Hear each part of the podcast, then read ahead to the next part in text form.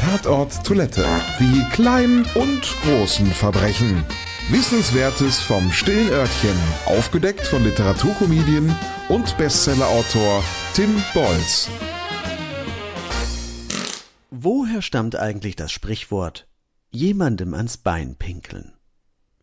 Für diese Redensart gibt es verschiedene Erklärungen. Angefangen bei Hunden, die in Ermangelung von Bäumen das Bein des nächstbesten Menschen entweihten, bis hin zu ungewollten nächtlichen Blasenentleerungen des Bettpartners. Eine besonders schöne Erklärung ist die, dass man seit jeher in den stets gut gefüllten Zelten auf dem Oktoberfest in München seinen wertvollen Sitzplatz nicht verlieren mochte. Doch was tun, wenn man dringend auf die Toilette musste, aber nicht hinaus zu den öffentlichen Einrichtungen wollte? Einige clevere Herren trugen daher stets einen Spazierstock bei sich. Wenn es dann allzu sehr drückte, gaben die Herren einfach heimlich unter dem Tisch ihrem Drang nach und pinkelten mehr oder weniger gekonnt am Spazierstock entlang, um sich so nicht selbst nass zu machen.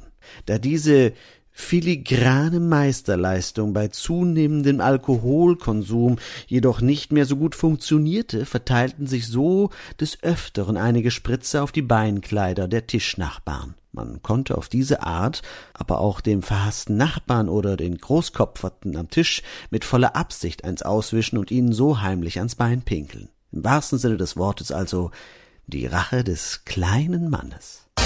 Tatort Toilette. Wissenswertes vom stillen Örtchen. Aufgedeckt von Literaturkomedien und Bestsellerautor Tim Bolz. Ausgeschieden von der Podcastfabrik.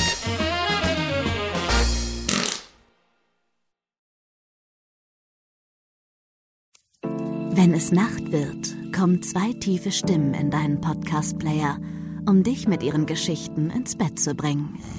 Rote Bar ist dein Einschlaf-Podcast zum Einkuscheln und Wegschlummern. Ich hatte mal eine Freundin, wenn wir zusammen im Urlaub waren, dann ging sie in den Pool und dann guckte sie mich an. Ah, oh, ich hab schon gemacht.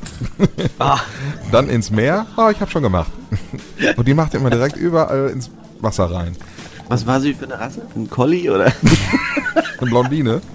Hör ihn zweimal, dreimal, zehnmal und schlaf immer wieder dabei ein. Tim und Matze brummen dich zur Late Night in den Schlaf. Was hältst du so von dickeren Bettdecken? Ich bin sowieso ein kleines Heizkraftwerk im Bett. Ist wirklich so. Ich entwickle wahnsinnige Hitze nachts. Ich schwitze ja. auch oftmals sehr viel. Na, wenn jemand an mir klebt, das Ach, Wenn man so leiden. zu zweit, kannst du nicht haben? Ja, zu zweit schon, aber bitte, bitte ein bisschen Abstand halten. Also so einschlafen ist okay, aber dann bitte irgendwann lösen und in seinen Bereich rüberrollen. Ich schlafe besser, wenn ich zu zweit schlafe.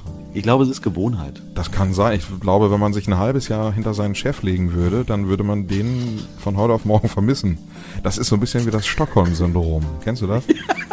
Wenn der Entführer ja, von einem lässt, dann vermisst man den. Schöne Träume mit Rote Bar Podcast, dem entspanntesten Podcast in Deutschland.